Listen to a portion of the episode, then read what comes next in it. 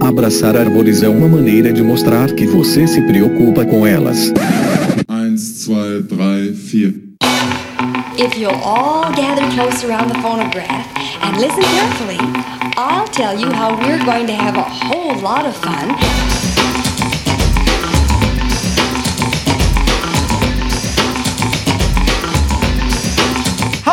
Aqui é Fernando Lima e este é o Desabraçando Árvores, um bate-papo sem firula sobre ecologia e conservação, a vida, o universo e tudo mais. E hoje, senhoras e senhores, hoje nós vamos falar sobre estatística e programação usando a linguagem R. Puta que pariu, Marquinho! Que porra é essa? Peraí, galera, peraí. Não, não começa com esse negócio. Ah, Fernando, eu não quero saber disso. Esse podcast não é de divulgação científica pra tia Cotinha. Ah, não quero brincar mais. Tem alguém aí que não quer brincar mais? Quem será que não quer brincar? Vamos ver quem será que não quer brincar. Moçada, eu convido, né, vocês, pra quem não ouviu, ouvir o episódio 90, a falsa dicotomia entre campo e laboratório, onde eu trouxe várias reflexões que me trouxe a este episódio, né? Nós não estamos aqui só para apresentar um aspecto da conservação. Conservação é multidisciplinar. Ir para campo é super importante, super divertido, né? Mas nós coletamos dados por uma razão, galera. E nós temos que pensar em como coletar os dados antes de ir coletar os dados. Você tem que planejar né? O que, você vai fazer com esses dados depois? Qual é a sua pergunta? O que, você quer responder né? antes de ir para campo? E no final, esses dados precisam ser organizados usando boas práticas e métodos adequados para que eles possam se transformar em informação. Eu fico impressionado de ver que a maior parte das pessoas não sabe fazer uma tabela. Tabela, gente, não é, não é nada de extraordinário, não é uma tabela. A tabela que você vê num relatório ou que você vê num artigo, ela não é a tabela que é, não é o formato adequado para você armazenar e analisar dados, né? Aquilo ali é uma tabela de apresentação, né? é uma síntese. Ela não é uma tabela de dados. A tabela de dados é grosseira, não tem nada de bonitinho, não tem nada de colorido, não tem negrito. Ela é cruzona. E isso é super importante, ter esse embasamento é o mínimo. Né? E mesmo que você não vá analisar os dados, é importante você saber essas questões. E eu volto mais uma vez no episódio 90. Se você não ouviu, ouve na sequência ou para aqui e ouve antes o episódio 90 do Desabraçando Aves, a falsa dicotomia entre campo e laboratório. Por que, que eu estou insistindo nisso? Porque de forma alguma, galera, eu quero soar aqui como se eu estivesse criticando quem não tem perfil analítico. Hum? Não é o caso. De forma alguma, as pessoas têm perfis diferentes e isso é super saudável. É importante que não haja antagonismo, entender que perfis diferentes são complementares, né? Para somar, conservação é multidisciplinar. A gente vive batendo essa tecla aqui, mas eu continuo vendo a galera, né? inclusive galera que ouve a gente, galera que quer ser entrevistado, entrevistada pela gente, tá lá, conservacionista. Ah, não vou te entrevistar eu não tirar esse negócio aí. Não existe conservacionista, né? Conservação é multidisciplinar, indivíduo não faz conservação. Mas vamos lá, vamos lá então, galera. Hoje o nosso foco é na linguagem R. Errou. E eu convidei uma galera sensacional para falar sobre isso, meus caros e minhas caras. Primeiro, o nosso amigo Eric Gorgens, cuja jornada vocês já conhecem lá do episódio 71. Ele que é graduado em engenharia florestal e mestre em ciências florestais, com especialização em gestão florestal e doutor em recursos florestais. Ele é professor do departamento de engenharia florestal na Universidade Federal dos Vales Jequitinhonha e Mucuri, a UFVJM, onde orienta e coordena o Tree Lab, onde orienta e desenvolve trabalhos na área de manejo e monitoramento de florestas. O Eric, galera, vocês vão lembrar aí do episódio, quem não ouviu vai ficar sabendo agora, ele escreveu dois livros sobre o uso do R, o Introdução ao R e o Análise Experimental no R. E ele tem um canal absolutamente sensacional no YouTube e eu falo com conhecimento de causa que eu já assisti muitos dos tutoriais que o Eric tem lá. Inclusive, recomendo bastante e eu vou enfatizar isso várias vezes aqui no episódio. Galera, todos os links estão no post desse episódio, então se você se interessar por algum material que eu estou citando aqui, é só ir lá no post do episódio e clicar nos links. E não é tudo, meus caros e minhas caras, porque nesta sexta-feira, 13 de maio de 2022, nós tivemos o lançamento oficial do livro Análises Ecológicas no R, o melhor caminho entre questões ecológicas e os métodos estatísticos mais robustos para testá-las. Olha aí, livro aí do Fernando Rodrigues da Silva, do Tiago Gonçalves Souza, do Gustavo Paterno, do Diogo Provetti e do grande Maurício Vancini. Um grande abraço aí pra galera que escreveu o livro. E como eu disse, o livro acabou de ser lançado, está absolutamente sensacional. E eu tive a honra e o privilégio de receber o Fernando Silva, que a gente tem quase praticamente o mesmo sobrenome. Praticamente não, né? Que tem Fernando Rodrigues da Silva e o meu nome é Fernando Silva Lima, mais brasileiro que isso, se a gente chamasse José da Silva. Mas vamos lá. Fernando Silva, ele que é piadista descomedido de Barueri, São Paulo, pai da área, companheiro da Winter, responsável pela Filomena, a gata dele, o Zé, também um gato, a Cenoura e a Chica, que são cadelas, admirador de botecos, viagens, mato, cerveja, pôquer, basquete e prosa com os amigos, formado em ciências biológicas com mestrado e doutorado em biologia animal, realizou doutorado sanduíche pela SUNY, o College of Environmental Science and Forest. Atualmente ele é professor associado no Departamento de Ciências Florestais da UFSCar Sorocaba e trabalha na linha de pesquisa e ecologia de comunidades, metacomunidades, macroecologia, biogeografia e história natural de anfíbios. E também o meu amigo Maurício Vancini, companheiro aí do Laboratório de Ecologia Espacial e Conservação, o LEEC, lá da Unesp de Rio Claro. Um grande beijo aí pro nosso grande mentor, professor doutor Milton Ribeiro, nosso querido Miltinho. O Maurício, que é caipira do interior de São Paulo, lá de Socorro, pai do Dudu, companheiro da Japa, amante de música instrumental, livros, games, softwares livres, programação e uma boa cerveja, além de um dedo de cachaça e uma longa prosa. Mas recentemente tenta não levar muitos tombos ao aprender a andar de skate depois dos 30, graduado em ecologia e mestre em zoologia, atualmente é doutorando do PPG em ecologia, evolução e biodiversidade da Unesp Rio Claro. Um grande abraço aí pra galera da Unesp Rio Claro e atua na linha de pesquisa de de ecologia espacial, ecologia da paisagem, modelagem ecológica e ecologia de anfíbios. Continua aí, galera!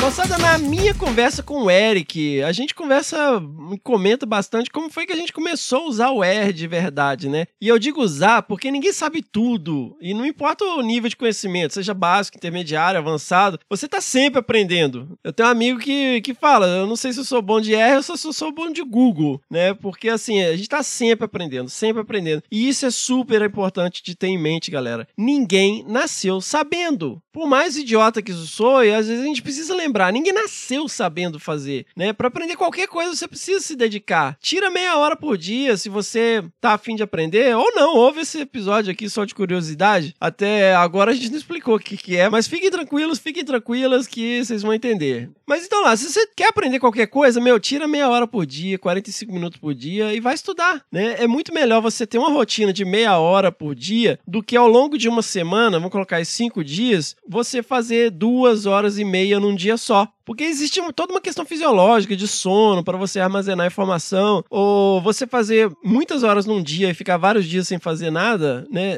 Não adianta. Você tem que ter lá uma periodicidade. O seu cérebro precisa passar pelo sono, você precisa dormir para assimilar informação. E isso vale para qualquer coisa na vida, seja um instrumento musical, seja uma linguagem de programação. Então, assim, ninguém nasceu sabendo. Todo mundo teve que sentar, estudar para poder fazer e quebrar a cara e buscar no Google. Então, lembre lá também do episódio 40 do Desabraçando Árvores, episódio de organização profissional. E esses livros, galera, que a gente está apresentando aqui no podcast, eles estão organizados de uma maneira absolutamente sensacional para você aprender, né? Para você estudar. Mas ninguém pode estudar por vocês. Então, assim, não tem como você aprender a não ser sentando a bunda na cadeira e se dedicando. Né? Então, assim, ah, eu não gosto. Meu, a gente tem que fazer um monte de coisa que a gente não gosta na vida. Eu também queria só ficar andando atrás de onça o tempo todo, é, no mato, andando atrás de jaguatirica e tal. Mas, pô, não dá. A gente tem que fazer um monte de coisa. Cada animal que é monitorado por radiotelemetria, você tem que usar essas informações depois, né? A gente não tá capturando animal só pelo prazer de, ah, e passar a mão e tirar foto com o bicho.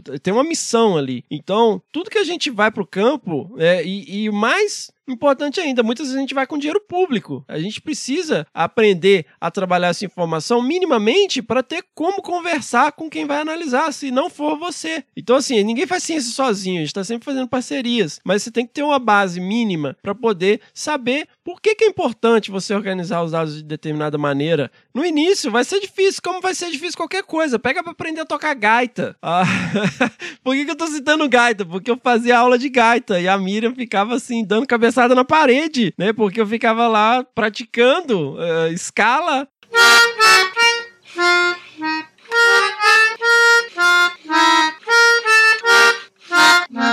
E assim, não era a coisa mais bonita de se ouvir do mundo, né? Mas com o tempo você vai melhorando. E, inclusive, o professor né, de gaita que eu, eu acompanhava, ele falava exatamente isso. Falou: é melhor você treinar 20 minutos por dia, né? Do que você treinar 8 horas num dia e ficar o resto da semana sem nada. Então, galera, ninguém pode aprender por vocês. Então, se você precisa, né? Se você é alguém que trabalha, pelo menos tem uma noção básica, é, ouve aí esse episódio, vocês vão ver Cara, não é nenhum bicho de sete cabeças. É uma linguagem de programação, é lógica, tem um viés pra parte analítica, né? Por uma questão histórica e tal. Mas, meu, ouve aí, vocês vão se interessar minimamente, ou pelo menos você vai conhecer um pouco mais, de uma maneira mais palatável, sobre é, esse pequeno universo, né? Se você já não está familiarizado. Se você está familiarizado, você vai adorar isso aqui, né? Porque é uma galera absolutamente sensacional. Se você não está familiarizado, também vai curtir, porque é, a gente usou uma linguagem super tranquila, né? A gente não fala sobre grandes questões complexas, é mais uma questão mesmo da importância do histórico, de como aprender, de como que a gente aprendeu e o pessoal vai falar dos livros, né? Então fiquem ligados, fiquem ligadas, galera. Só uma questão que eu queria levantar antes da gente ir para os jabás, né? Porque assim, a gente fala bastante do R, o que que é o R, o que é o ambiente R e tal, os livros, é, R Studio, e eu menciono várias vezes o GitHub. A minha vida mudou, a minha vida aprendendo, né? A minha curva de aprendizado, ela mudou completamente o padrão depois que eu realmente aprendi a organizar os códigos no GitHub e sincronizar tudo do RStudio via Git. E para quem está perguntando que caralhas é o GitHub, eu convidei o maravilhoso Tiago Miro mais uma vez, ele que é criador do Mundo Podcast, editor na Radiofobia Podcast Multimídia e programador front-end para explicar aqui para vocês muito melhor que eu. O GitHub é uma plataforma de hospedagem de códigos fontes e arquivos de controle de versão, usando o Git. Ele permite que programadores e qualquer usuário da plataforma contribuam com projetos privados ou de código aberto. Isso de qualquer lugar do mundo. E ele é imensamente usado por programadores para divulgação dos seus trabalhos ou para quem quer contribuir com o projeto dos outros, além de promover uma comunicação fácil entre esses projetos. Ele é considerado essencial para quem desenvolve software, é o sistema mais popular do mundo para esse tipo de uso e atualmente ele tem mais de 25 milhões de usuários, o que significa um número extremamente considerável de profissionais no mundo inteiro trabalhando em colaboração. Valeu mais uma vez, Thiago! Bora lá, galera, para os nossos chabás. Fiquem ligados, fiquem ligados que o episódio, obviamente, está sensacional! Seguimos!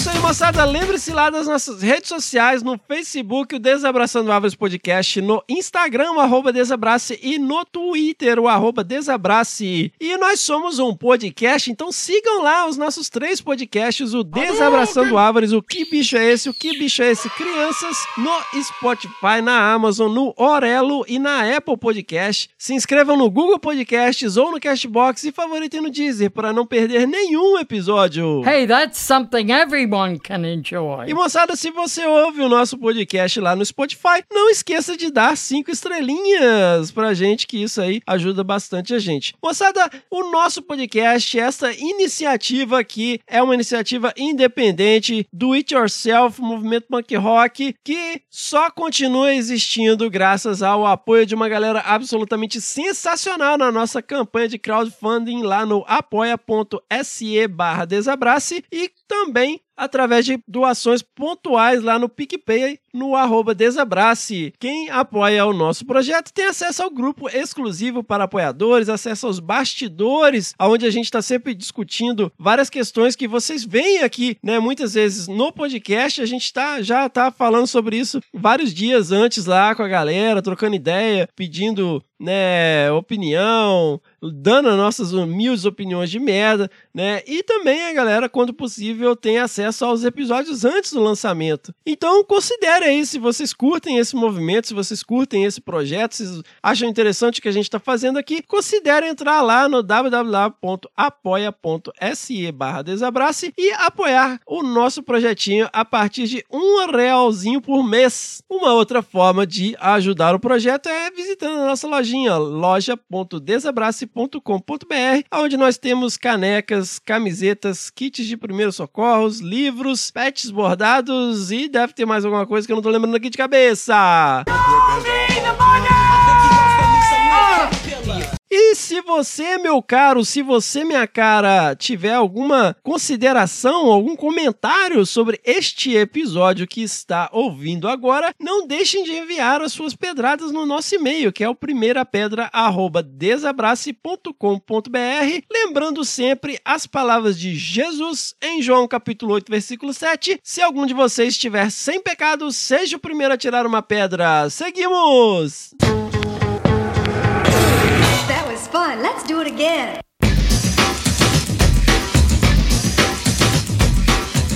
E é isso aí, pessoal! Então nós estamos aqui de volta com ninguém mais, ninguém menos que Eric Gorgens, que participou aqui com a gente no episódio 71 do Desabraçando Árvores. Muito bem-vindo de volta aqui, Eric. Oi, Fernando, é um prazer estar aqui de novo. 71, é? Eu- A gente está em qual episódio já? Acho que esse aqui é o 92 ou 93. assim. Mas passa rápido, hein?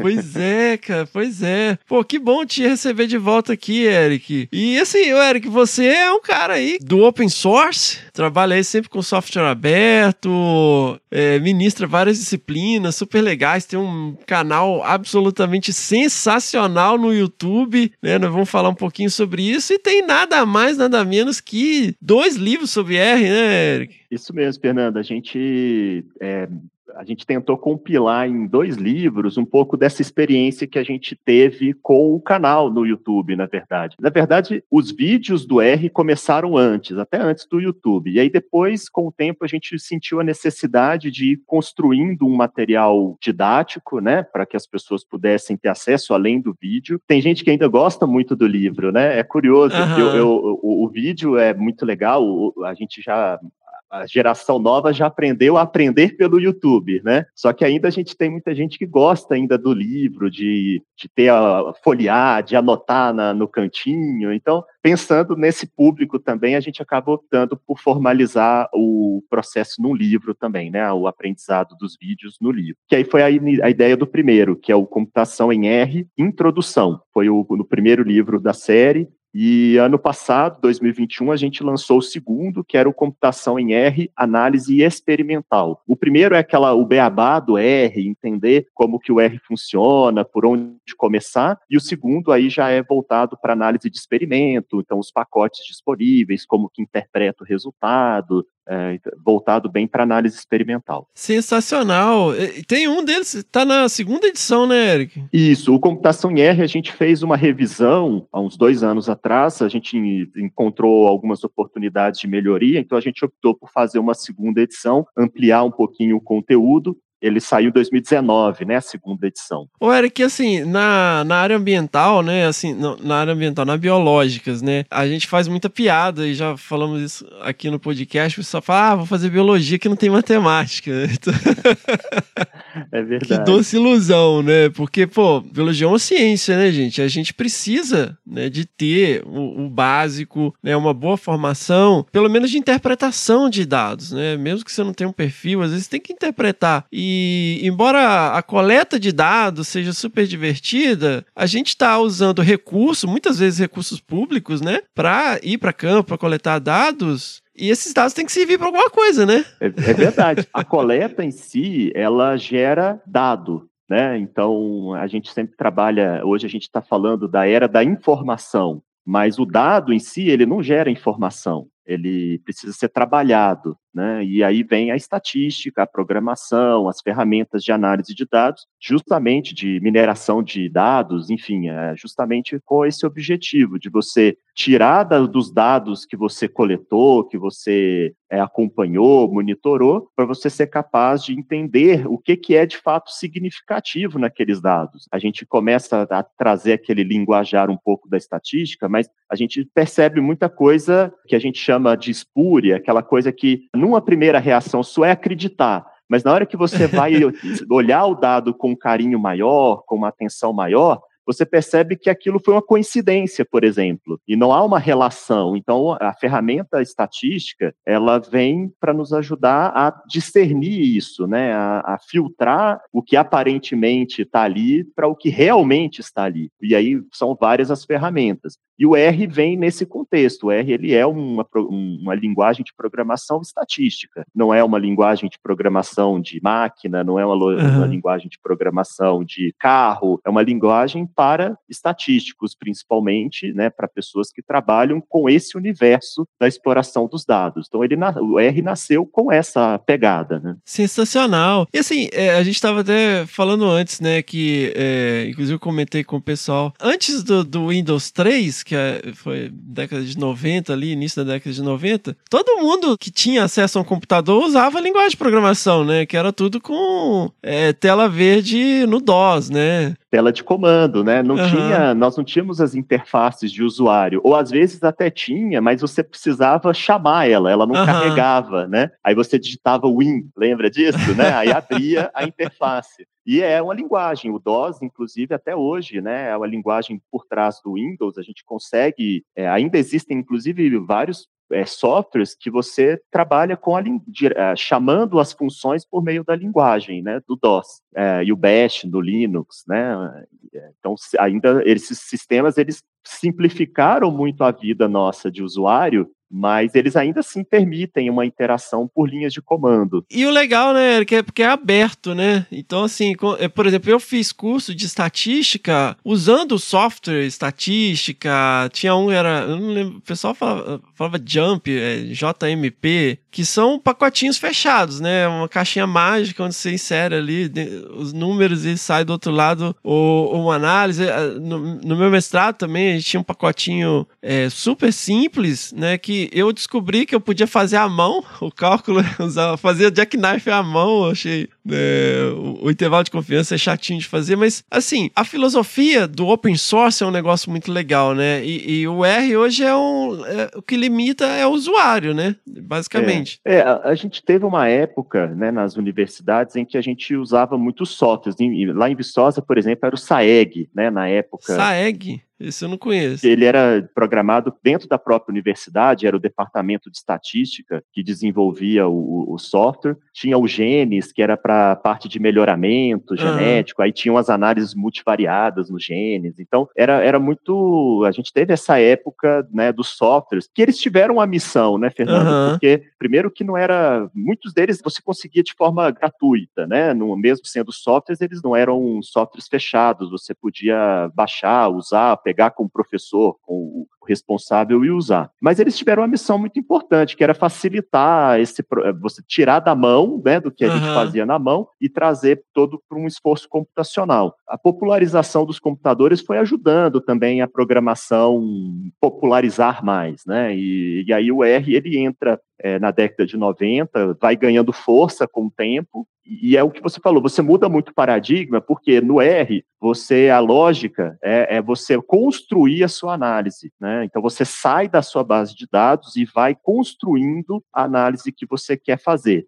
Enquanto que no software pronto, você é, vai mais clicar nos botões da análise que você quer fazer, né? Então, geralmente você prepara o dado numa planilha Excel, deixa tudo já prontinho, leva para o software, roda aquela análise e pega o resultado. No R, você já pode fazer, geralmente você já trabalha mais o dado. Você entra com o dado bruto, prepara, trata uma uma coluna, uma variável nova, produz uma variável nova, corrige alguns desvios, identifica problemas, analisa os dados, explora a, as pressuposições, escolhe o teste, vê o resultado, monta um gráfico, né? Então você vai estruturando, você tem mais controle do processo de análise que você está fazendo. Tem seus desafios, né?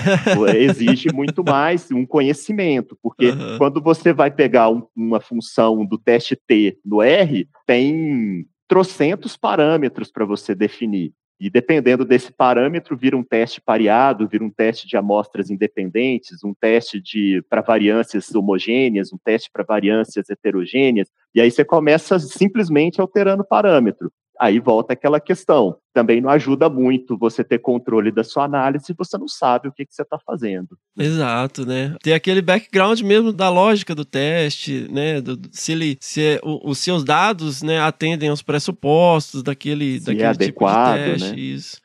Eu queria que você desse um pouco também, Eric, da sua experiência, assim, como que foi essa transição, porque todo mundo é, ninguém nasceu sabendo, né? Então.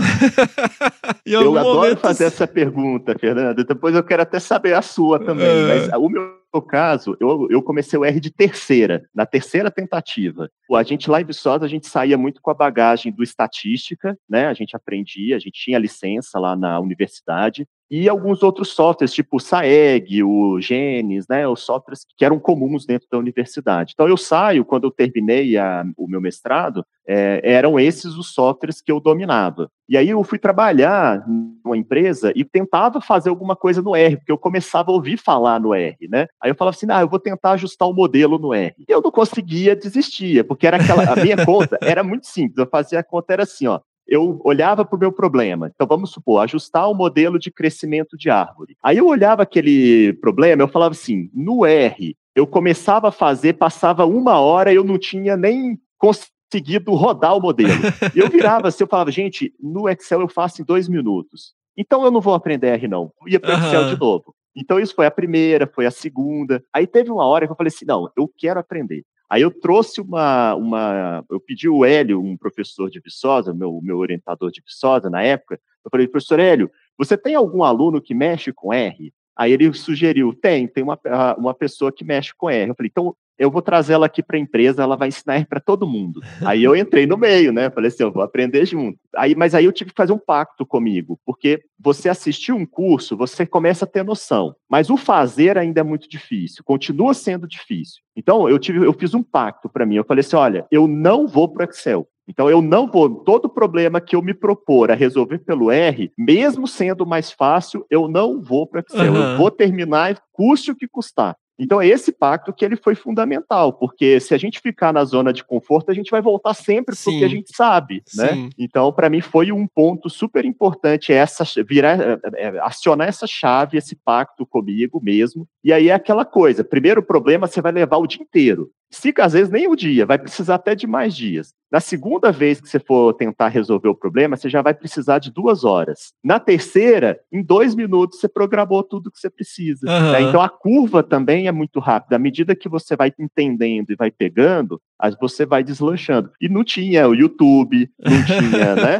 É, tinham páginas na internet. Então, geralmente, a gente pegava blogs, né, que o pessoal ia colocando as experiências e ia trabalhando com aquilo para conseguir desenvolver análise, né? Mas uhum. acho que essa questão do pacto ela é super importante. Mas, e, mas e você, assim, eu tenho super curiosidade. Você, você conseguiu entrar no R de qual, em qual movimento? Eu fiz um monte de curso. Tem um, um, pesquisador, um grande amigo do coração, um grande abraço aí pro nosso querido Alexandre Ueso. Ele trouxe muito isso, mas o Ale era muito fora da curva, né? E o R era um negócio muito cru, assim, aquela, parecia um bloco de notas, né? Assim, até hoje, né? É, se você pegar aquela tela né, basicona mesmo. E eu achava, assim, muito ingrato. e, e, e assim, a gente não tinha internet 24 horas por dia. E quando eu comecei a usar Linux também era a mesma coisa. Tipo assim, eu falei, cara, eu, se eu não tiver acesso à internet, eu não consigo fazer nada, que eu não consigo procurar as coisas. Então, assim, eu fiz curso, fiz curso presencial, fiz curso online, né? Eu já, eu já tinha uma base muito boa, assim, muito boa não, né? Mas eu tinha uma, um, um, certo conforto em relação a estatísticas, tinha estudado muito, tinha feito cursos, né? É, da lógica mesmo, né? Aí fiz, acho que dois ou três cursos, aí depois fiz disciplina, mas aí sempre volta naquela coisa, né? Como instalar, né? Como, ah, um mais um, olha só, sai, o que que sai do outro lado. É aquilo, eu sempre voltava para Excel. E uma coisa que eu tenho muito para mim, assim, para tudo na vida existe metodologia. tudo você pode estudar sobre aquilo e melhorar. Eu, até 2019, eu não sabia que era uma carretilha de pesca. Eu nunca tinha visto uma carretilha. E outro dia eu fui numa feira de pesca aqui em São Paulo, as pessoas me reconheceram por causa do meu perfil do Instagram. Tipo, ah, você é o fulano de tal que pesca bass. E, e assim, por quê? Porque eu leio livros, né, sobre isso. Então você vai desenvolvendo técnicas, né? E eu fiz curso de Excel, eu fiz curso de básico, intermediário, avançado, VBA, né? É, Visual Basic, que também é uma linguagem de programação. Então eu tinha muito conforto. E a lógica de uma tabela, eu sempre falo, as pessoas não sabem fazer tabela. Você recebe aquela coisa toda bonitinha, com uma aba para cada mês, né? Tudo eu falo, não, gente, se você puder fazer uma aba, você pode fazer uma coluna, você coloca uma coluna. Misturando texto com número, né? Dia 2, é, né? Em vez de colocar só o 02, né? É, você vai lá, ó, ó, quantos indivíduos foram vistos? Um tracinho, é. dois.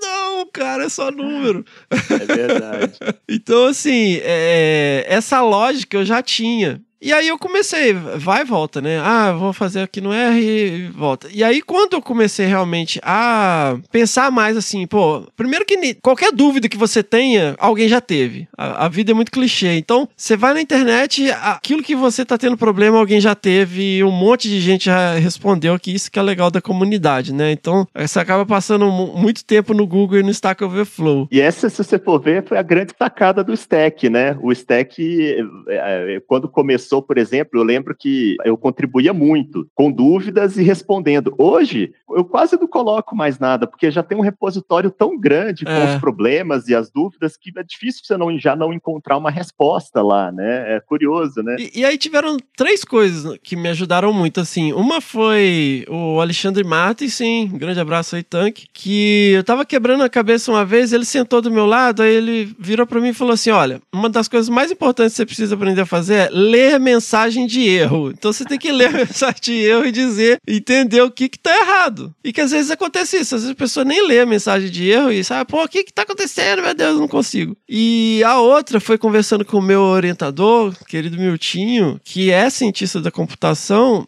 e eu ficava, pô, Miltinho, como é que eu melhoro, né? Como é que eu aprendo? Aí ele falou, ó, pega um problema e resolve. É só assim que você consegue aprender. Você pega um negócio que você precisa fazer, entra lá e tenta resolver aquele problema. Porque muitas vezes a gente faz um curso, e com SIG também é a mesma coisa, você faz um curso, se você não pegar naquilo ali de novo, em uma semana, você já esqueceu 50%. Em duas semanas você não lembra quase nada já. Então você tem que estar tá sempre pegando e, e, quebrando a cabeça. Ó, tem um problema aqui, como que eu faço isso? Aí você vai lá aprende aquilo ali. É, só, só um gancho que você, nessa sua fala, é interessante que esse é uma das grandes dificuldades dos cursos, de alguns cursos que eu vejo, que o que você aprende, é, você não consegue, às vezes, levar para o problema. Não sei se você já percebeu. Por exemplo, eu tenho pavor do Hello World. Ah, eu tenho, todo curso começa com Hello World. Eu tenho pavor, porque quando que você vai usar Hello World na sua vida? Nunca. Mas todo curso de programação, a primeira coisa que você aprende é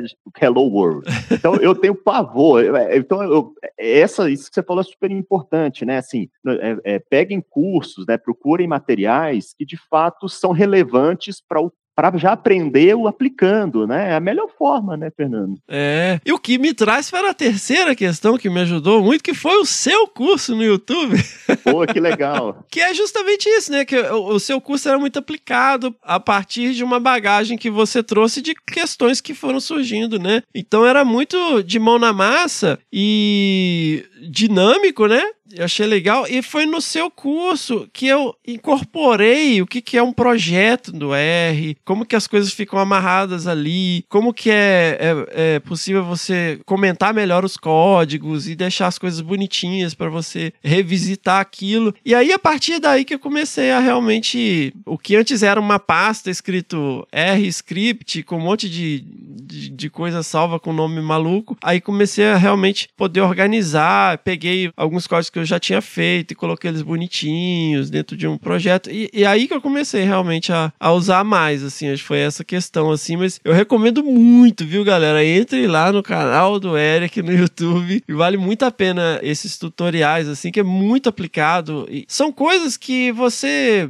Às vezes você fica quebrando muita cabeça mas a lógica por trás, né, é que é aquela coisa, você entra lá, pega um script, ah, é assim que faz, aí vira aquele Frankenstein. Você tem um pedacinho do script que é de um pacote, um pedacinho que é de outro pacote, um pedacinho que é de outro pacote. Então, me ajudou muito a acompanhar as suas aulas, assim, foi muito legal. Tem alguns conceitos que eles vão ajudando muito quando a pessoa está começando. Por exemplo, entender os objetos, né, ou seja, como você pode salvar alguma coisa na memória do computador, né, porque na programação, você, por exemplo, uma planilha eletrônica, quando você coleta o dado, vira uma planilha. Mas o R, ele não trabalha em cima da sua planilha, ele traz a sua planilha para dentro da memória do computador. Né? Então, ele manda, a sua planilha está salva, né? digamos assim, você não vai editar a planilha. Então, quando ele faz isso, ele pode salvar isso na memória de várias formas. E essas compreensões ajudam muito a você solucionar um problema, né? Então você vai pensar, ah, eu vou, quando eu entrar com a planilha, vai ser um tipo de objeto que chama data frame. Uma coluna, eu posso salvar uma coluna desse data frame como uma, uma um vetor. É, eu posso pegar um texto que ele vai ser armazenado como string. Se é texto, ele não tem propriedade de soma, então eu não posso somar com uma variável numérica. Então, quando você vai construindo a base da linguagem, né, você vai compreendendo como que a linguagem manipula os dados, né, isso ajuda muito, porque você já começa a visualizar o caminho que você vai ter que seguir com aquilo dentro do R. Então, isso realmente facilita demais a entrada no mundo da programação quando a pessoa ela começa a entender a, como é construída a linguagem, né? E, e essa questão aí que cê, é, me traz uma coisa que é tão importante, assim, eu trabalho muito pegando grandes conjuntos de dados, assim, o projeto tem lá 10 anos de dados coletados, aí toma aqui meu banco de dados, o banco de dados é uma pasta com um monte de PDF, planilha de Excel e documento do Word, tudo misturado e transforma isso aí no, numa coisa que a gente consigo usar, né? E assim, o lance de você ter um, criar um ambiente dentro de uma linguagem de programação, no caso R, e você, eu sempre falo pessoal, olha, você tem que ter uma planilha que é sagrada. Essa planilha não pode ser alterada. Você só inclui informação ali. E aí o pessoal fala, ah, versão 1, versão 2002, versão final 1, versão versão. Essa aqui é completa, total, blá blá blá blá. Aí você fica naquela seara, mas quando você monta um script, você pega aquela planilha original e aí você vira ela e transpõe põe, põe de cabeça para baixo, do jeito que você quiser, seleciona a coluna e ele tá sempre igual. Toda vez que você rodar é a mesma coisa. E o script vira a memória. É. Isso que é legal. Porque o que, que eu não sei se já aconteceu com você, comigo acontecia muito na época que eu não usava o R. Eu analisava o dado, aí eu percebia, por exemplo, um erro de digitação. Uhum. Aí eu ia lá e mudava aquele valor mas eu já não lembro. Aí passa um tempo, você já nem lembra mais qual foi o valor que você digitou errado, se você começa, se você tem a sua, seu arquivo base e aí você passa a usar a linguagem para corrigir e manipular o dado, vira uma memória, porque agora virou aquela mudança de número é uma linha dentro do seu script. Então agora eternamente você vai saber que aquele dado foi coletado errado, mas que para processar você corrigiu determinada, de determinada forma. Então o script ele passa a ser para gente uma memória super legal, né? Super relevante uhum. do processo processo de extração de conhecimento, de informação daquela base, né? É, meio que assim, você sabe exatamente o que você fez passo a passo, né? Ó, corrigi exatamente. isso, corrigi aquilo, mudei isso, mudei aquilo. E quando a gente pensa no, no, no, computador, é por isso que a gente não pode, por exemplo, numa coluna, misturar texto e número, porque o computador não sabe como que ele vai ler aquela informação. Então, por isso que a gente trabalha, a, a, a, a gente fala, né, aprender a montar uma boa planilha porque você já vai montar uma planilha de uma forma que o computador leia e já fique pronto para fazer uma análise com aqueles dados. Você vai precisar separar termos, separar texto de número, né? Você já está a informação ela já está naturalmente na sua forma básica. E aí, gente, assim, às vezes tá. Ah, pô, mas a, gente tá. O pessoal tem aquele pânico assim, nossa, tem que fazer umas análises super elaboradas e tal. Não, cara, pra você ter os dados organizados, né? Você, já- você Já é um tem isso. começo, já é um né? grande começo. E por mais básico que seja, que seja um relatório basicão, assim, sem grandes, grandes análises elaboradas, mas os seus dados precisam passar por um processo de filtragem. E esse é um momento em que é super legal. É, Eu acho que, pra mim, também foi um grande diferencial, né? Porque, ah, eu, eu tenho que ficar arrumando os dados no Excel e depois entrar no R. Não, você tem que aprender a, a- a triar eles dentro do R. Isso também é muito legal, assim. E eu tinha antipatia com isso, porque eu achava, não, linguagem de banco de dados é SQL. E, inclusive, dá para usar, né? Você Aham. pode usar a linguagem SQL dentro do R, é possível. Você tem, você tem pacotes que você pode Aham. fazer conexão com base de dados, né? Direto do R. Então, é, é super legal. A programação, ela te dá, abre um portas que às vezes a gente nem imagina. E esse é legal. Se, eu- se a gente pegar o mesmo problema, Fernando, e entregar para três programadores diferentes, a gente vai encontrar caminhos completamente diferentes e mesmo resultado. Isso é muito legal. Então tem um que vai usar um pacote tal, uma forma, um- uma forma de manipular os dados de, uma, de um jeito, outro vai usar um. Então, e, mas os resultados vão ser iguaizinhos. E isso é muito legal, né? Essa criatividade que, é, que a linguagem de programação permite, ela é muito bacana, né? A gente aprende muito comparando código. Quando eu Aham. pego um código seu e olho, eu aprendo coisas que eu não sabia. E assim como quando outra pessoa pega o nosso código, também acaba absorvendo um pouco do nosso estilo de programação com base nessa troca de informações, né? E, e, assim, eu acho que um pouco do objetivo desse episódio é isso, galera. Porque assim, não é um- um- uma, uma esfinge que vai te devorar e tal. É uma ferramenta super legal, assim, que qualquer pessoa que gosta de um quebra-cabeça, né? Que, que gosta de se desafiar, é bom para Alzheimer também, aprender uma linguagem nova. É uma linguagem, né? É uma f- linguagem. É uma forma de pensar, né? É uma forma de comunicar com o computador, né? Não é uma, um país, não é uma outra cultura que a gente vai aprender uma língua diferente, mas é uma Aham. forma de comunicar com o computador, né? É. Agora, Fernando, eu lanço, na verdade, um outro olhar. A programação, ela pode ser um diferencial profissional. Perfeito. Quando eu comecei, e aí foi- é curioso quando você fala do curso, porque eu ganhava dinheiro dando curso na faculdade. Aham. Eu ganhava dinheiro ensinando as pessoas a analisarem os próprios trabalhos, né? Então, assim, era a forma que eu complementava bolsa, complementava o meu minha renda com eh, curso de R, com curso de estatística. E foi um dos cursos que eu dei numa universidade na época que eu gravei e que eu fui picar depois para virar os vídeos. E era horroroso. Hoje eles não existem mais, eu acho, mas era horroroso. Aí depois, quando a gente começou a ter acesso a câmeras melhores, computador, aí eu fui regravando cada aula, que na época foi gravada numa câmera dessas de, de, né, de não era VHS, mas já eram, já eram digitais, que aí depois eu transformei, fui atualizando e que está no, no YouTube atualmente. Então já é uma versão bem melhorada já daquela primeira versão, mas era uma forma de renda, né? Então por muito tempo é, é um diferencial que você pode adotar, inclusive para atuar me- profissionalmente, né? É, Na verdade, é a minha, é a minha fonte de renda atual. Tipo, é isso que eu faço. Aí que legal, ó. Assim, eu não faço análises e tal, mas eu basicamente tenho pegado vários contratos, né? é, ho- hoje em dia, há, há alguns anos, é basicamente o, o que eu tenho feito, que é organizar grandes bancos de dados, né? Às vezes tem projetos, né, que a gente sabe, 10, 15 anos, e isso fica, pô, hoje é como você falou, é a era da informação, né? Então por que, que a gente tem dados aqui de 100 onças pintadas, né? Se você juntar tudo, o que, que a gente faz com essa informação, né? Como que a gente transforma isso em informação para ser usada para conservação? Né? Então, assim, muitas vezes são coisas que estão ali guardadas em planilhas há muitos anos e, pô, a gente quer usar isso aqui. Então, eu tenho feito basicamente isso e, e, e sensoriamento remoto e SIG, né? Sistema de informação geográfica. E a gente sempre traz isso, né? Qual que é o seu diferencial? Porque se você faz o que todo mundo faz e o que todo mundo quer fazer, porque às vezes o grande nicho é, é o que ninguém quer fazer. Exatamente, é onde tem pouco, né? Aham. Por exemplo, a gente vai vendo uma evolução.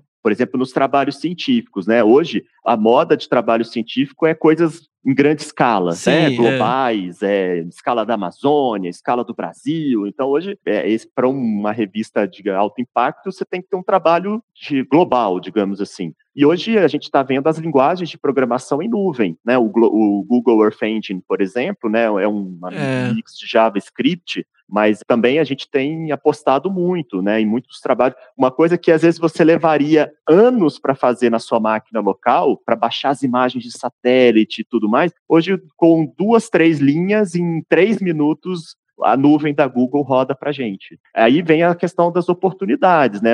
Aprender o R hoje me ajuda, por exemplo, a entrar no mundo do JavaScript dentro do Google Earth Engine. O Python dentro do QGIS, né? O QGIS a gente pode fazer um monte de coisa bacana uhum. com o Python, né? Sim, dentro sim. do QGIS. Então, acho que são portas que vão se abrindo. O conhecimento nunca é demais, né? Acho que ele sempre. Conhecer algo um pouco mais a fundo sempre é um diferencial, né? Muito bom, Eric. Eu vou deixar os links no post, Eric. E assim, pensando aqui, né, dentro da mensagem que a gente quer deixar no episódio, para quem tá ouvindo e, pô, agora eu vou encarar, né? Eu acho que é, você, como um grande professor que tem muita experiência, né, dando aula, lecionando tanto dentro da universidade, como também é, na internet, né? E, e, eu recomendo muito, galera, se vocês quiserem. Se vocês quiserem, não, pô, entra lá e dá. E segue, né, também. O canal do Eric é muito legal. Então, assim, quem tiver afim mesmo de, de começar, o que, que você deixaria de dica aí? Fernando, é, primeira coisa, eu acho que vale a pena, explora mais de um material, né? Porque hoje tem tanto material bacana na internet, tem muitos materiais melhores que o meu na internet e com estilos diferentes. Então, às vezes, você vai pegar, por exemplo, o meu curso, vai começar a assistir lá os vídeos, ou vai pegar o livro e vai ler, e não vai criar uma conexão com você, assim, com a pessoa, com o leitor. Então, às vezes, um outro material, ele vai ser mais significativo. Então, como a gente tem muito, a gente tem até um outro livro novo de R sendo lançado essa semana, né, de colegas da área da biologia. Então, tem outros na área florestal. Então, pega os materiais e dá uma olhada para ver se o estilo bate, porque isso é uma grande ajuda para começar a aprender, né? Quando você se identifica e cria conexão com o material de aprendizagem que você está seguindo. Então hoje tem muito material bacana. O nosso livro ele está digital aberto, né, disponível, mas quem quiser o impresso ele sai também pelo Clube do Livro. Uhum. Que a gente optou por fazer esse tipo de publicação on demand, né, de, de,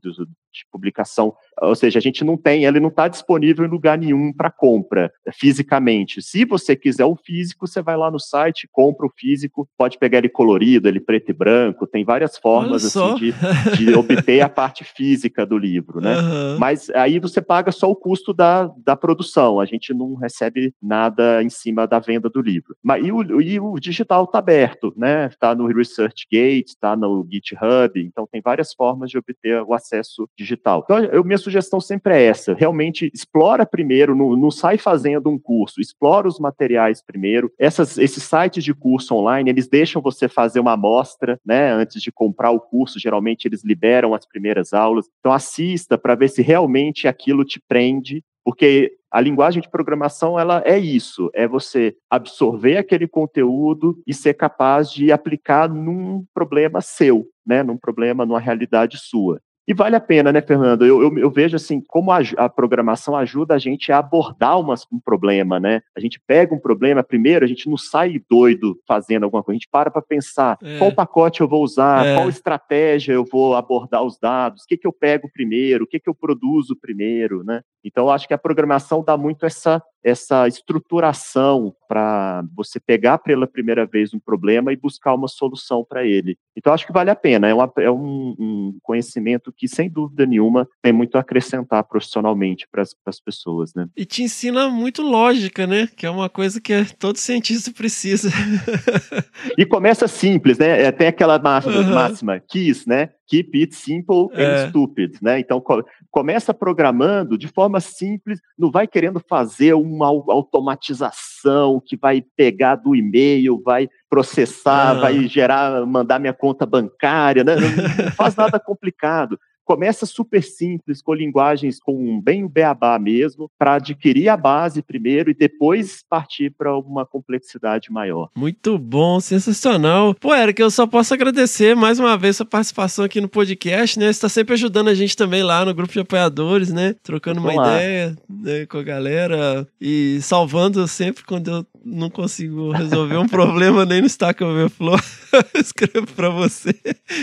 É, e provocar lá para surgir uns assuntos estatísticos de programação Boa. de vez em quando, né, Fernando? Uhum. Fernando é que é um dos poucos que lá no grupo acaba provocando um pouco, né? Uhum. Mas convidar o pessoal, né? Mandar de vez em quando, manda lá uma dúvida, tô, tô com uma análise tal, uhum. será que eu faço isso ou aquilo? Porque é, discutir isso é muito legal, né? A estatística é muito bonita, né? Ela traz um monte de, de, de profundidade nas discussões que a gente às vezes não imagina, né? É, sensacional, muito bom, Eric. Então tá, meu cara, um abração, Eric. Obrigado, hein? Tchau, Fernando. Obrigado. Abraço. Agora, galera, vamos ouvir então o Maurício e o Fernando sobre o livro Análises Ecológicas no R, o melhor caminho entre questões ecológicas e os métodos estatísticos mais robustos para testá-las. Seguimos!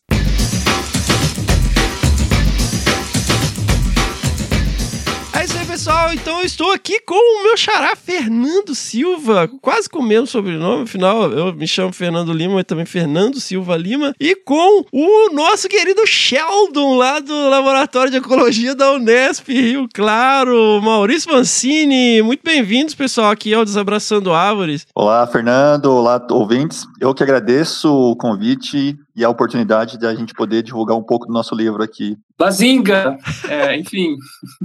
Tudo bom, gente? É, Maurício aqui. Fernando, obrigado pelo convite e vamos trocar uma ideia, falar um pouquinho sobre o nosso livro e o que mais que a gente tem aprontado esse, esses últimos tempos de pandemia. Sensacional! Vamos lá, pessoal, como que surgiu essa questão desse livro, né? Vocês, eu entendi que ele vem de uma disciplina lá de 2011. Como é que é, foi os primórdios? Cara, nos primórdios, eu sou o mais velho do grupo, o Nandão aqui, então eu estou participando desde o início. Lá no, quando eu era aluno de doutorado, eu, Thiago Toyoyo e o Diogo Provetti, quando a gente era aluno de doutorado ainda lá do programa de Biologia Animal da Unesp de, de São José do Rio Preto, a gente se reuniu, cara, 10 anos atrás e falamos assim, cara, vamos oferecer uma disciplina para os alunos que estão entrando, eu acho que o InQR vai ser importante para eles, e a gente pode contribuir com esse conhecimento que a gente adquiriu aqui. E a gente ofereceu a disciplina em 2011, e depois os três conseguiram uma vaga como professores em universidades diferentes. E a gente foi ofertando esse curso independentemente. E a gente foi vendo que o curso precisava melhorar. E a gente ficou durante esses 10 anos discutindo a possibilidade de sair um livro. Daí, nesses 10 anos, a gente falou assim, cara, mudou muita coisa. O R cresceu muito. E a gente não vai dar conta. A gente precisa de pessoas novas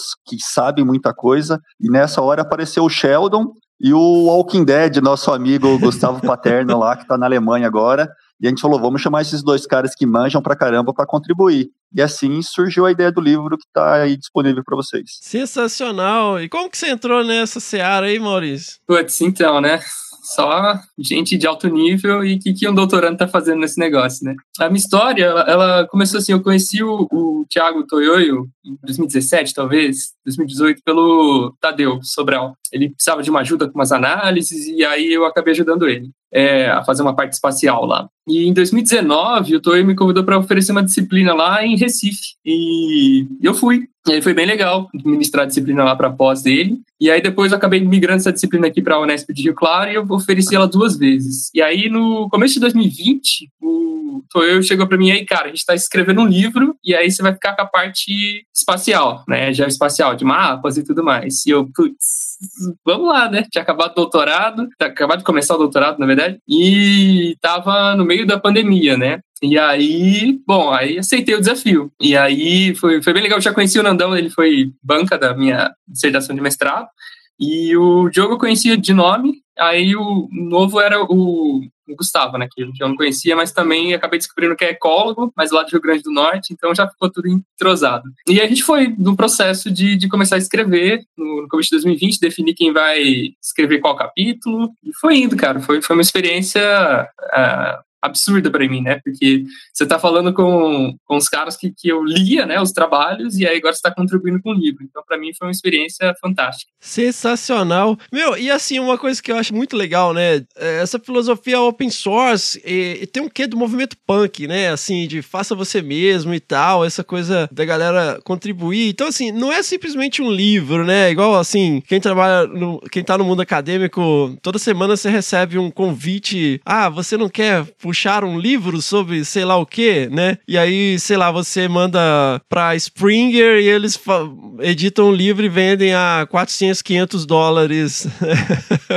esse livro, ele não é simplesmente um, um, livro impresso que vai ser vendido, né, nas livrarias e tal. Ele tá com código aberto, né, lá no GitHub e, e ele foi sendo construído dessa maneira, né? Então, inclusive as pessoas que estão ouvindo aqui podem ir lá, ou né, tem essa questão aqui que pode melhorar, ou tem, tem um errinho que eu achei aqui, ou esse, esse pedaço do código não roda. Então, assim, é, eu queria que você descrevesse também essa experiência, né, de escrever um livro em conjunto, mas eu também é um um livro aberto, né, para toda a comunidade. É lógico que vai ter o livro impresso, né, é, que, que foi lançado agora sexta-feira, né. Nós estamos gravando antes de sexta, mas o episódio vai sair no domingo, que é depois de sexta. Então, contar um pouco dessa experiência aí de, né, da, de escrever um livro aberto. Eu acho que essa ideia do livro aberto, cara, é a questão do, do código fonte ser aberto é uma das grandes revoluções que o R trouxe, porque você traz uma comunidade de pesquisadores, de alunos, de pessoas interessadas no tema que podem participar e mudar o seu código, dar sugestões, melhorar eles e trazer novidades. Você pode criar uma análise nova e disponibilizar para a galera poder utilizar essa análise nova e poder contribuir com essa análise. O fato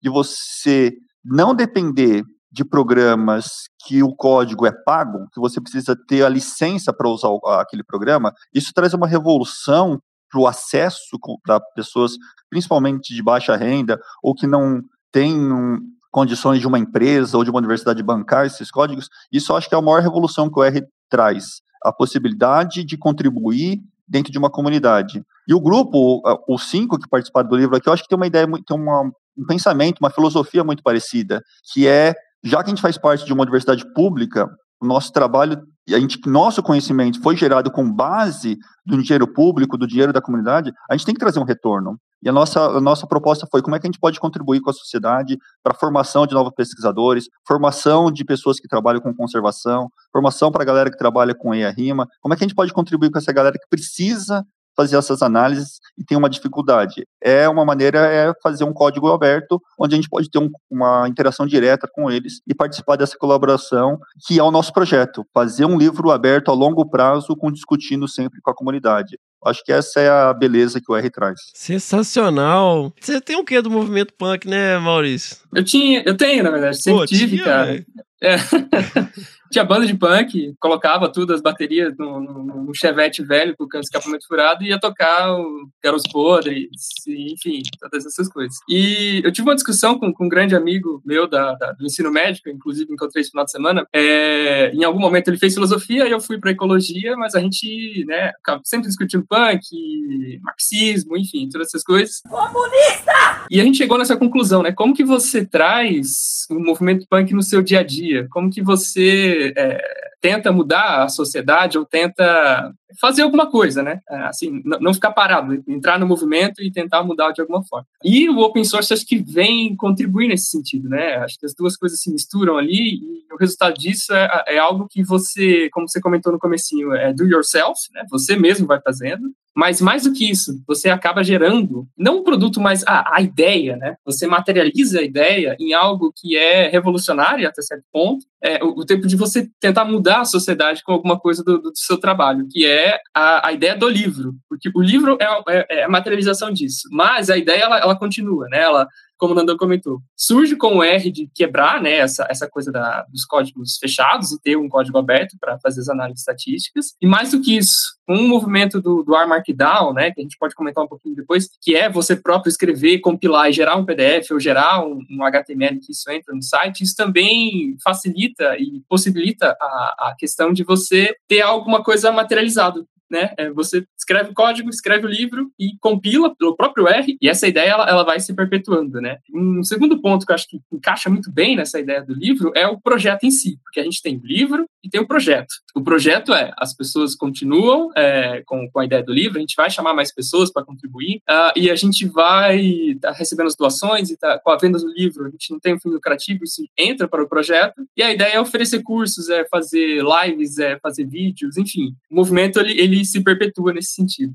Muito bom, galera. Eu achei legal também uma questão, né, que vocês trazem, que tem uma parte do livro que vocês orientam como usar o livro, né? Como aprender com o livro, como criar um grupo de estudo. E eu achei interessante vocês terem até assim, o grupo de estudo aleatório, o grupo liderado pelo especialista, o grupo liderado pelos assim com várias estratégias super bacanas, assim. Como que vocês podem dar de dica assim, fazer um heads up aqui para quem tá ouvindo a gente e, e que tá a fim de ir lá ver o livro para pensar dessa maneira? Eu, como experiência, eu acho que um dos momentos que eu mais aprendi, quando eu entrei na pós-graduação, eu era um meninão perdido, e essa oportunidade de ter conhecido o Tiago e ter conhecido o Diogo, quando a gente começou a estudar junto, a gente se reunia, os alunos lá, e falamos assim, cara, vamos formar um grupo de estudo e vamos discutir um tema, vamos pegar um, um foi o nosso, a nossa ideia era, vamos pegar as análises novas que estavam saindo no R, vamos tentar fazer elas juntas e discutir o que está acontecendo, onde a gente está errando, que, o, o meu conhecimento que eu tinha, eu poderia contribuir um pouco com o Thiago, que tinha uma outra base, ele contribuía um pouco com o Diogo, que tinha outra base, e toda vez que a gente percebia que o trabalho era feito em conjunto, na discussão, o aprendizado era muito mais, mais robusto, muito mais refinado do que você tentar fazer a coisa sozinho. Então, acho que esse foi o, o ponto inicial. Você fazer trabalhos com discussão em grupo isso rende muito mais o seu aprendizado, porque é, é uma coisa colaborativa. Sempre vai ter um incremento do conhecimento de um ou de outro, que são diferentes áreas. E essa foi a, a, a faísca para, na verdade, começar esse, esse, capítulo aí. E como a gente está agora com laboratórios, a gente vê essa questão de laboratórios importante, como o aluno de doutorado pode ensinar o aluno de mestrado, como o aluno de mestrado pode ensinar o aluno de iniciação, e como eles, em conjunto, eles podem crescer e fazer o laboratório melhorar. Então, acho que a ideia né, é, é sempre colaboração, porque o que um tem dificuldade pode ter a facilidade do outro. E essa colaboração, acho que vai sempre fazer com que o seu conhecimento avance um pouco mais e você tenha um pouco mais de liberdade para ter autonomia nessas análises, para ter autonomia na teoria, para ter autonomia nas perguntas científicas. Então, acho que é um complemento nesse sentido. Você, a gente está tentando sempre incentivar a colaboração. Sensacional. Bom,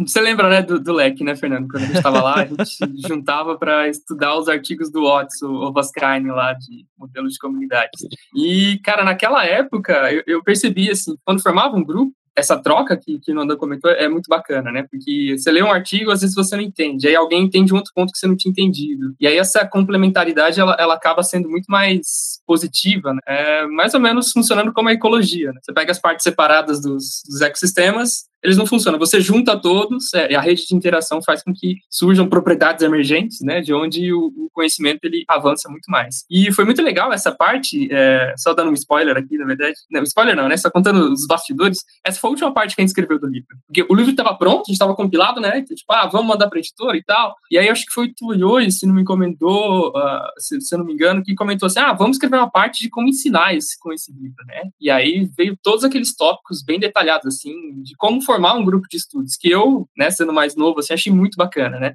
Se tivesse um guia daquele para a gente formar um grupo de estudo específico para temas específicos, ia facilitar bastante. Eu acho que o livro vem contribuir muito nesse sentido. Muito bom, muito bom. Eu queria, voltando um pouquinho, eu estava pensando aqui, porque existiam alguns momentos que me marcaram muito, assim, e inclusive alguns desses momentos eu tirei foto. Porque, assim, a gente sabe, ao longo da nossa vida profissional, a gente interage com diversos tipos de pessoas, né? Diversas idades, diversos backgrounds, né? Diversas histórias. E, e às vezes, assim, o ambiente é meio competitivo. A gente vê também isso muito no mundo acadêmico, né? Um pouco competitivo e tal. E algumas experiências que eu tive com geoprocessamento, com SIG e com programação, em R no caso, alguns momentos em que o tempo parou e eu olhei em volta, sabe? Você dá aquele detach, você afasta um pouco, você olhei em volta e falei, cara, você olha pra cara de todo mundo, tá todo mundo assim, cara, como a gente pode resolver esse problema? Olhando ali para aquele script, olhando para aquele, como que a gente resolve esse negócio? E é tão bonito você perceber isso assim, ninguém tá competindo, tá todo mundo engajado em amarrar aquilo ali. Então assim, é, são momentos muito bacanas, muito e, né, às vezes são raros, mas são momentos muito bacanas quando chega nesse nível de sinergia, né? E eu acredito que por um trabalho com esse volume, compilando tanta informação, é óbvio que vocês provavelmente tiveram vários momentos assim, né? Quando você olha em volta e fala, caralho, que legal, a gente tá aqui nesse momento, né, todo mundo alinhado, tentando resolver um, um, um negócio. Porque eu queria também que vocês trouxessem um pouco disso, assim, porque a gente olha hoje, pô, vai ter a live aqui, lançamento, livro, vai sair o livro impresso, um monte de pica das galáxias e ju se juntou e fez um livro. Mas assim, galera tem filho, tem boleto pra pagar, tem, né? Como é que foi esse, esse outro lado, assim, né? To todo mundo tem, né, muita, muita coisa pra fazer e essa coisa, né? Todo mundo vê as pingas que eu tô. Como é que é o ditado?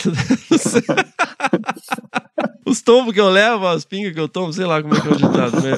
Conta um pouco aí das noites sem dormir, né? Dos desafios. Cara, o, o livro demorou exatamente dois anos, do momento que a gente começou até ele ser essa versão bonitinha que vocês receberam. A nossa ideia era escrever o livro em seis meses, o sonho idealizado, né? Aquela coisa. Mas todos, como você comentou aí, os cinco estão com filhos pequenos em casa, durante a pandemia. Imagina você, eu estou em casa lá, só eu, minha esposa e a criança de três anos. Era ela querendo atenção o tempo todo, né? O que era pensado em seis meses se prolongou por dois anos. E existe aquela questão que a gente estava conversando nos bastidores, algumas pessoas precisam de um puxão de orelha, né? Porque as pessoas vão se afastando da tarefa, então precisa um cara chato ali ficar puxando, volta aqui, volta aqui, vamos fazer, prazo, prazo. E essa função ficou um pouco para mim. Então eu ficava sempre mandando e-mail, chamando, até que eu resolvi colocar no bolso, cara. Todo mundo que atrasava a entrega do capítulo tinha que pagar cerveja. Ah. Falei, não, vamos, vamos, vamos, vamos mudar essa treta aqui. Vocês estão deixando muito para lá em algum momento eu vou colocar uma punição aqui. Quem atrasasse o cronograma, pagava uma cerveja ali para ver se a coisa rendia. E a gente foi nesse rolo, mas no final foi bacana, cara. O Maurício e o Gustavo, lá que tá na Alemanha, eles foram os caras que sofreram um pouco mais, porque eles que tinham compilar toda a análise para fazer essa questão ficar bonita no site. Então eles ficavam noites e noites ali procurando o erro do porquê não estava compilando, onde tinha errado, quem que tinha colocado dados errados. Então eles sofreram um pouco mais do que as pessoas mais velhas ali, que só entregavam o script bonitinho para eles.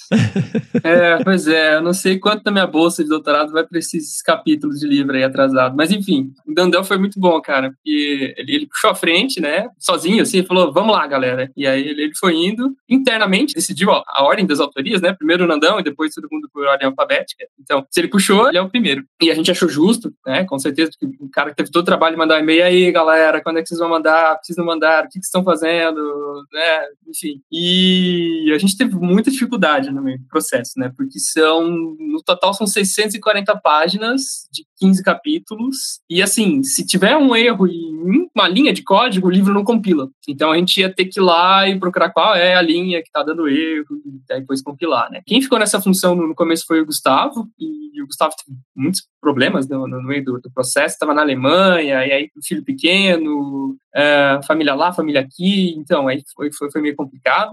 E depois a função veio para mim, né? Que aí já, o computador dele não compilava. Tem esse detalhe também, né?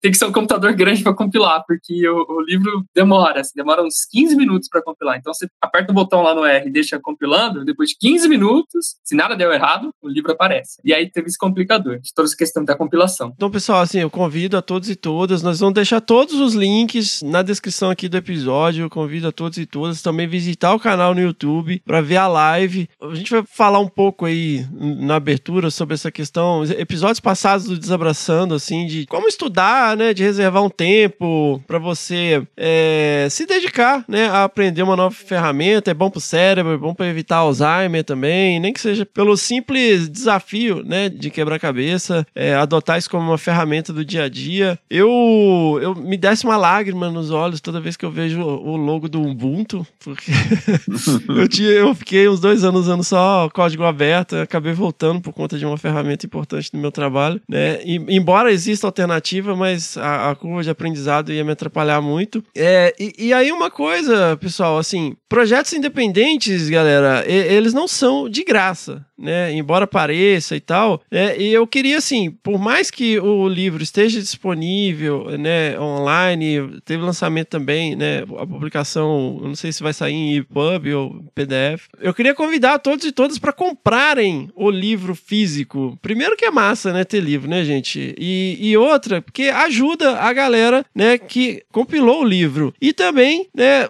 existe dentro lá o, do site uma possibilidade de se contribuir financeiramente para o projeto. Então, quem ouve aqui o podcast sabe que a gente só mantém essa bagaça rodando há quase quatro anos porque a gente tem um apoio aqui de crowdfunding, porque realmente a coisa mais preciosa que todos nós temos, eu, né, o Maurício, o Fernando e todo mundo que está ouvindo, é o nosso tempo, né? E é a, a coisa mais cara, né? Provavelmente aí do, do livro e aqui do podcast, com certeza é a coisa mais cara, porque quando a gente está aqui se dedicando, a gente está deixando de fazer outras coisas que poderiam estar tá fazendo, né? E se dedicando. Mas a gente acredita na missão, então eu queria convidar todos e todas, né, a apoiar o projeto financeiramente, inclusive. Eu vou deixar o link no post se vocês quiserem fazer doações pontuais. Existe também a possibilidade de fazer uma adoção mensal, se vocês puderem doar 5 reais por mês, 10 reais por mês, para ajudar a manter o projeto aí. A gente sabe como projeto independente. É, eu nem sei se a galera do livro vai gostar de eu estar tá falando isso aqui, porque a gente não combinou isso previamente, tá, galera? Eu que estou trazendo isso porque eu sei como que é um projeto independente e como que é ingrato, né, muitas vezes. É, vocês têm algo a declarar em relação a isso?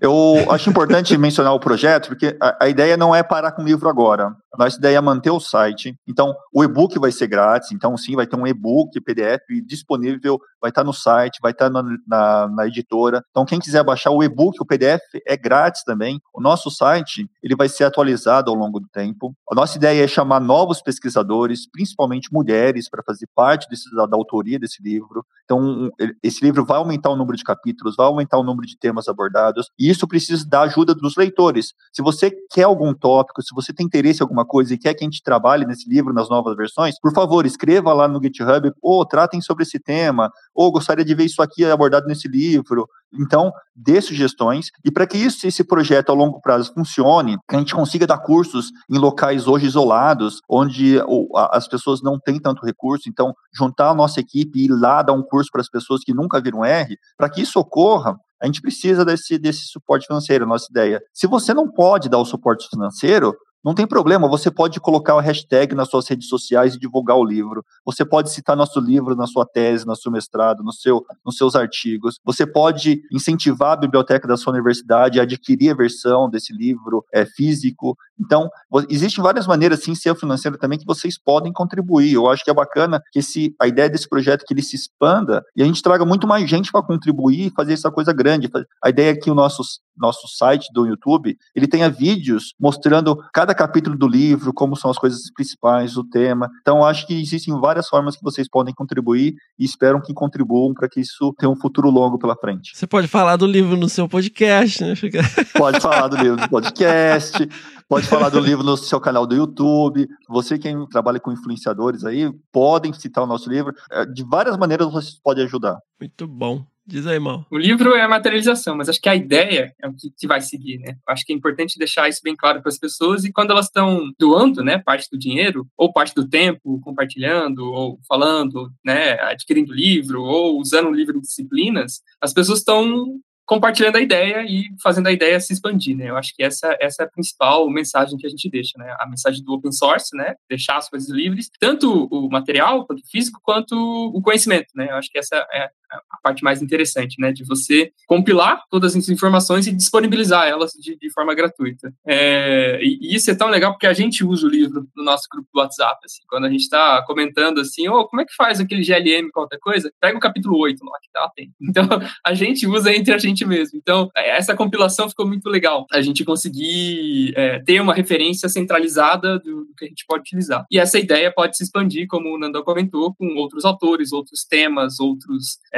outros capítulos, enfim. A, a, ideia da contribuição do projeto é essa expansão da ideia. Muito bom. E essas contribuições também são formas até de chamar atenção, né? Assim, profissionalmente, né? Às vezes a pessoa vai dando tanta contribuição, você fala assim, pô, esse cara aqui tá ajudando pra caramba, cara, vamos entrar em contato aqui, ele pode ajudar a gente desse jeito. Então também acaba funcionando com, né, uma, a, aumentando a rede de colaboração e aumentar as oportunidades, né? A gente sempre fala sobre essa questão aqui, né, de, de ter uma boa rede de contatos. Então, você, meu caro, você, minha cara, que tá ouvindo aqui o podcast, que tem um perfil mais analítico, que gosta, né, que sabe que não existe essa dicotomia, que a gente precisa, né, de ter um, pé né? A gente fala, a gente é um podcast focado em conservação, então a gente sempre fala, né? Você tem que ter um pé em diferentes é, ambientes, tem um pé no mundo acadêmico, tem que ter um pé no terceiro setor, no segundo setor, né? Interagir com a sociedade, fazer divulgação, e você tem que saber do que se trata as coisas. Então, assim, mesmo que você não vá fazer grandes análises e tal, se você for seguir pela pós-graduação, você tem que saber o básico, pelo menos, a filosofia, e saber um pouco sobre essa ferramenta. E isso vai te ajudar muito, vai te ajudar a crescer como profissional, vai te ajudar a a, valorizar também quem tem um perfil mais analítico, que isso é extremamente importante, principalmente no momento que a gente está vivendo, né, em que a ciência eh, vem sendo atacada o tempo todo. Então vamos lá, a gente precisa dessas ferramentas para fazer boa ciência. Mais uma vez convido a todos e todas, né, a conhecerem o projeto, a verem o vídeo de lançamento lá no YouTube, né, que vai estar tá todo mundo, né? Eu tô falando vai estar tá porque a gente tá gravando antes, mas eh, esteve todo mundo, né?